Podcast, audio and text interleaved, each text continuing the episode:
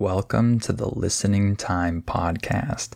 Hey, everybody, this is Connor, and you're listening to episode 121 of the Listening Time Podcast. Thank you all for listening. I hope you're all doing great. The topic of today's episode is a really interesting one, and I think that most of you are uh, going to like this one because it's something that most of us, or maybe all of us, are currently dealing with or are at least uh, having to think about a little bit, which is inflation, right? We are experiencing a lot of inflation in many countries around the world, and a lot of places have had uh, a lot of issues because of inflation. Economies have been hurt, and people have had uh, a hard time because of inflation in this uh, recent period. And remember that I'm recording this in 2023. So if you're listening to this in a future year, then this might not be uh, as relevant. But during this time uh, that I'm recording this episode, uh, inflation is a hot topic, and many people are talking about this and complaining about it. And so I thought this would be a good topic to discuss in today's episode. So we'll talk about um, what inflation is, uh, the causes and effects of inflation. We'll talk about some countries that have very high inflation right now and what people do during times of high inflation. So, this should be a really interesting episode. Uh, I'm excited for it. And before we start, remember that I have my new podcast available now, which is called US Conversations. This is an exclusive podcast. You can sign up for it if you feel ready to uh, listen to conversations at real speed in English. So, in this new podcast, I talk to different English teachers from around the United States in different parts of the country and we have a normal conversation about many different topics. And I provide the transcript for you uh, with the definitions of key words and phrases that we use during the conversation. So I know that a lot of you have been waiting for this type of content from me, and now it's available. So if you'd like that, you can click on the link in the episode description below this episode. That's patreon.com slash US conversations. And of course, you can sign up for my membership if you want my specialized training to help you understand native speakers when they speak fast. The link is also in the description below this episode. And if you like this podcast, please share it with anyone else you know who's learning English. And please give it a five star rating and write a review. All right, let's get started. Are your ears ready? You know what time it is. It's listening time. Okay, let's talk about inflation. First of all, what is inflation? people might have different definitions of inflation, and people think about this topic in different ways, but I'll just give an overall definition that most people would be happy with. And that is inflation means that there is an increase in prices and a fall in purchasing power. Uh, what does purchasing power mean? This just means that your money buys less stuff. You can't buy as much stuff with the same amount of money that you used to be able to buy. So that's a fall in purchasing power. So that's inflation. And many of us are struggling right now with inflation in our different countries because uh, over the past couple years, we've seen a lot of inflation around the world. So let's talk about some causes of inflation. Um, there are different causes. It's not just one particular thing. Um, there could be uh, certain things that come from the demand side, meaning the consumer uh, who is buying products or services. And there could be causes from the supply side, uh, from the people that are producing these goods and services. Maybe the cost of production has gone up for them and they can't produce as much stuff or they need to raise prices because of problems with the supply side. So there are a lot of different things that can uh, affect and influence the inflation rate. Um, but let me just uh, talk about maybe the overall idea of what causes inflation. Of course, this isn't necessarily the most detailed explanation, but I think it kind of summarizes everything. So, inflation is caused by uh, having more currency units that are chasing goods and services without a greater increase in production of those goods and services. Okay, that might be uh, a little hard for you to understand. Let me explain it.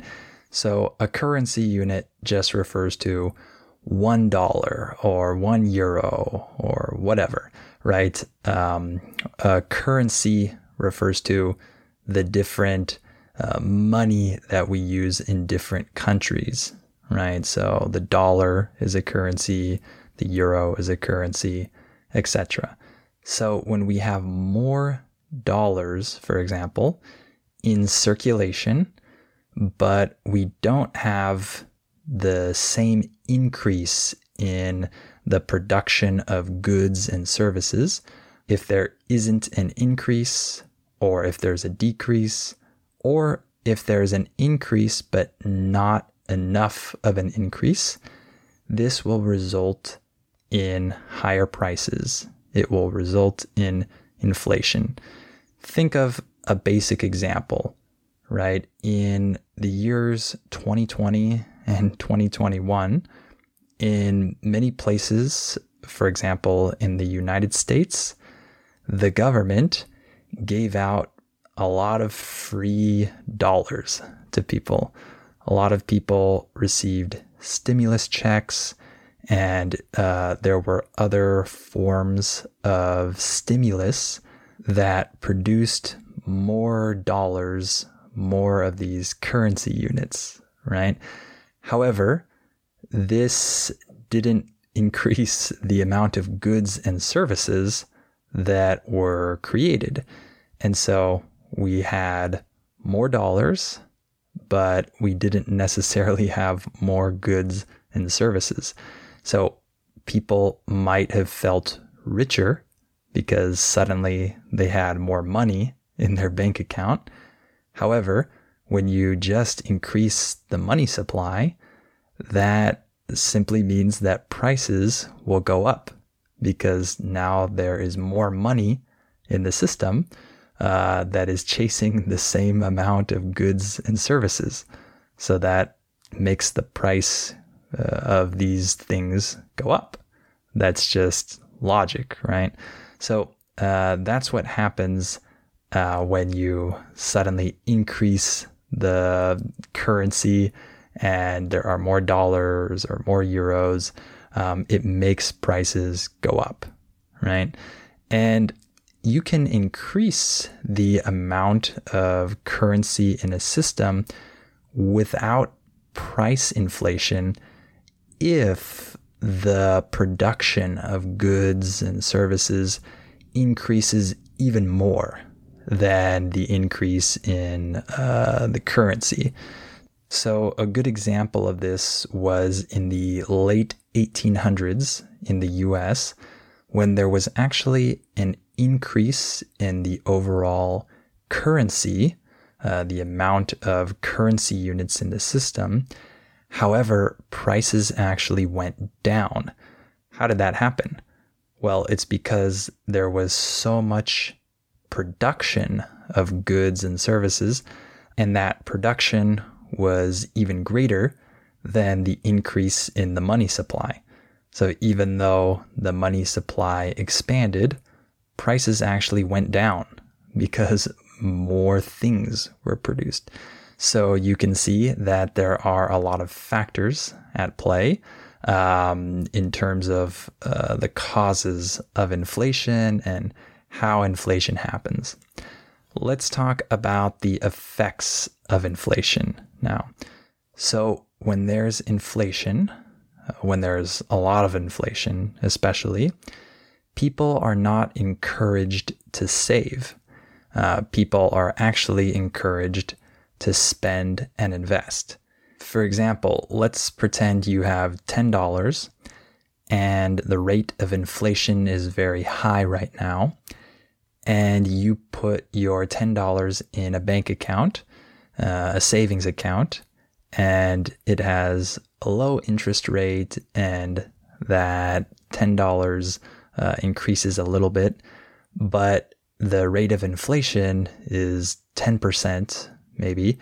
And then maybe next year, your $10 has grown to $10.05 in that savings account.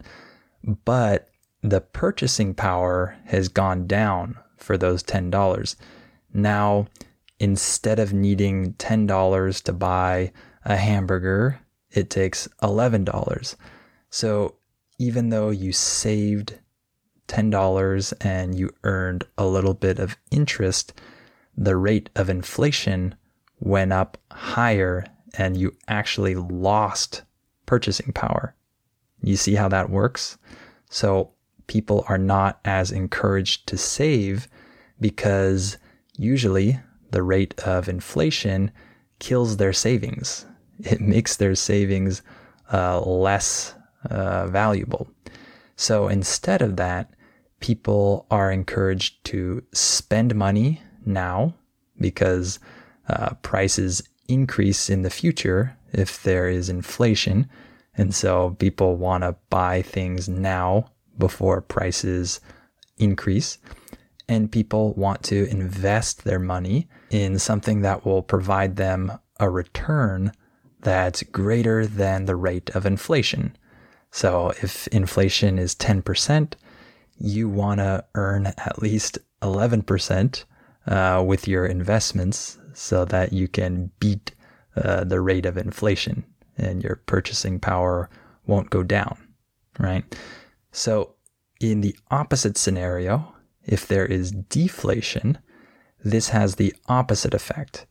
It encourages people to save money because their money will actually be worth more next year than it's worth now.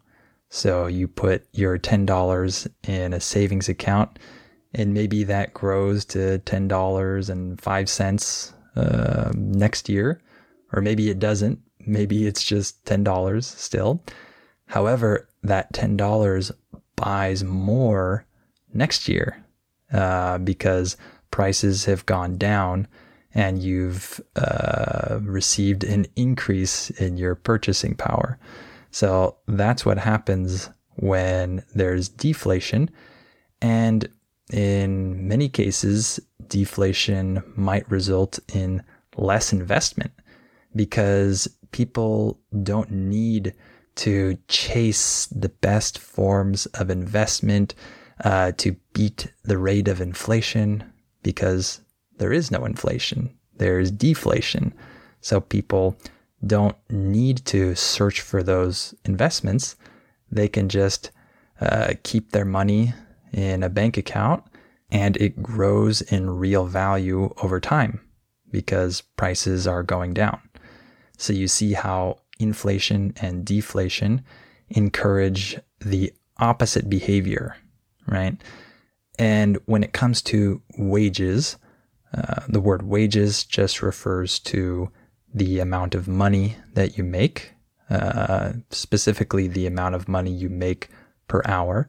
Um, so when it comes to wages and your income, this never keeps up with inflation if there's high inflation. So if there's 10% inflation, your wages are probably not going to go up by the same amount uh, at the same time, right? So you might receive raises over time. Your boss might raise your salary. However, your overall purchasing power is not increasing because prices are increasing faster than your wages.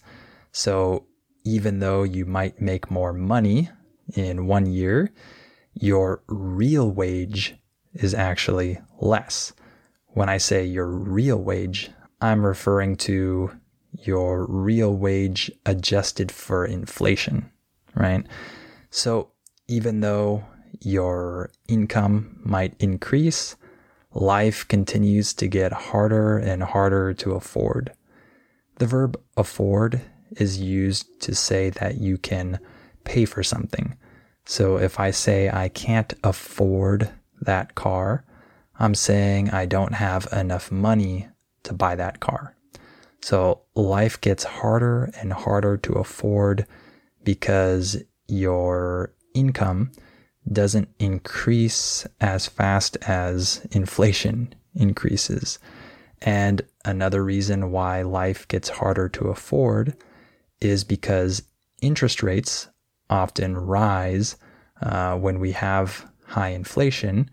And so, for example, it might be uh, a lot more expensive to get a loan uh, from the bank or to pay back uh, money that you've borrowed.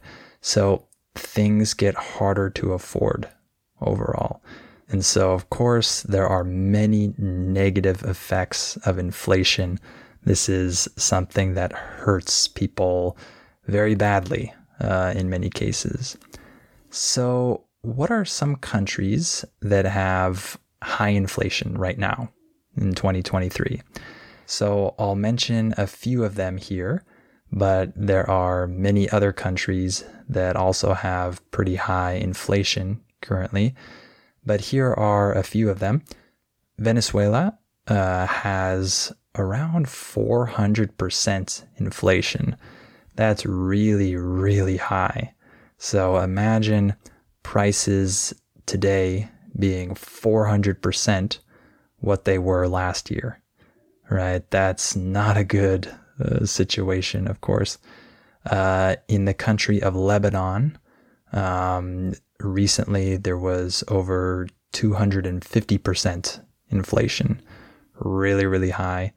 Um, in Argentina, uh, inflation has been a big problem in recent years, and the rate of inflation has reached to over 100%. Um, and inflation is also a big issue in Turkey right now. Um, it's close to 50% at the time of recording this. So there are some countries right now that are dealing with major problems because of really high inflation. And maybe you live in one of these countries and you know exactly what I'm talking about. It's not a good situation to be in. And how about the US? Well, of course, the US doesn't have inflation anywhere near some of these other countries. However, in June of 2022, um, it reached 9.1%, which was the highest rate in many years in the US. Uh, and to be honest, that 9.1% is understated. Uh, when I say that it's understated, I'm saying that in reality, it's more. So when we see uh, the official rate of inflation in the US, we know that in reality, it's even higher than what they're saying it is. But that 9.1% was the highest in many years. The rate of inflation has gone down uh, this year. However, uh, at the time of recording this, uh, we still have inflation. So prices are still increasing, uh, but by less, right? Because uh, we don't have deflation yet. Prices aren't going down yet, but they're going up at a slower pace than they were a year ago, for example. Uh, but the US has dealt with a lot of inflation recently, and the percentage in the US might not seem very high to you, depending on where you live, but people definitely feel it here. And lastly, what do people do during periods of high inflation or hyperinflation? Well, one thing is that people uh, who live in a country with really high inflation, they tend to immediately exchange their money um, once they've earned it for another more stable currency or for precious metals. When I use the phrase precious metals, I'm talking about things like gold and silver, right? So, for example, uh, in Turkey right now, if people receive their income in the local currency, they might try to immediately exchange that for US dollars or for euros or for gold, for example, so that they don't lose uh, purchasing power, so that their money doesn't um, deteriorate uh, by tomorrow or next week. They want something more stable, right? So that's something that happens in many places. Um, but in a place like the US, it doesn't happen the same way because we have the US dollar. And so the US dollar is generally considered to be the safe, stable currency that other people look to uh, for refuge. When I say the word refuge, I'm talking about uh, protection and safety, right? So we have this currency already. So when we deal with inflation, we can't do the same thing with another currency the way that other countries uh, do this because the people in those countries might exchange their currency for dollars, but we already earn dollars. And so most people in the US don't really have this option. Uh, we don't think about uh, exchanging our currency for another more stable one, right? We can exchange our dollars for precious metals, of course, and some people do that, but we don't really have the option of um, exchanging our dollars for a more stable currency because we have the currency that people usually view as the safe currency, right? The safest and most stable one, right? So that's a little bit different in the US.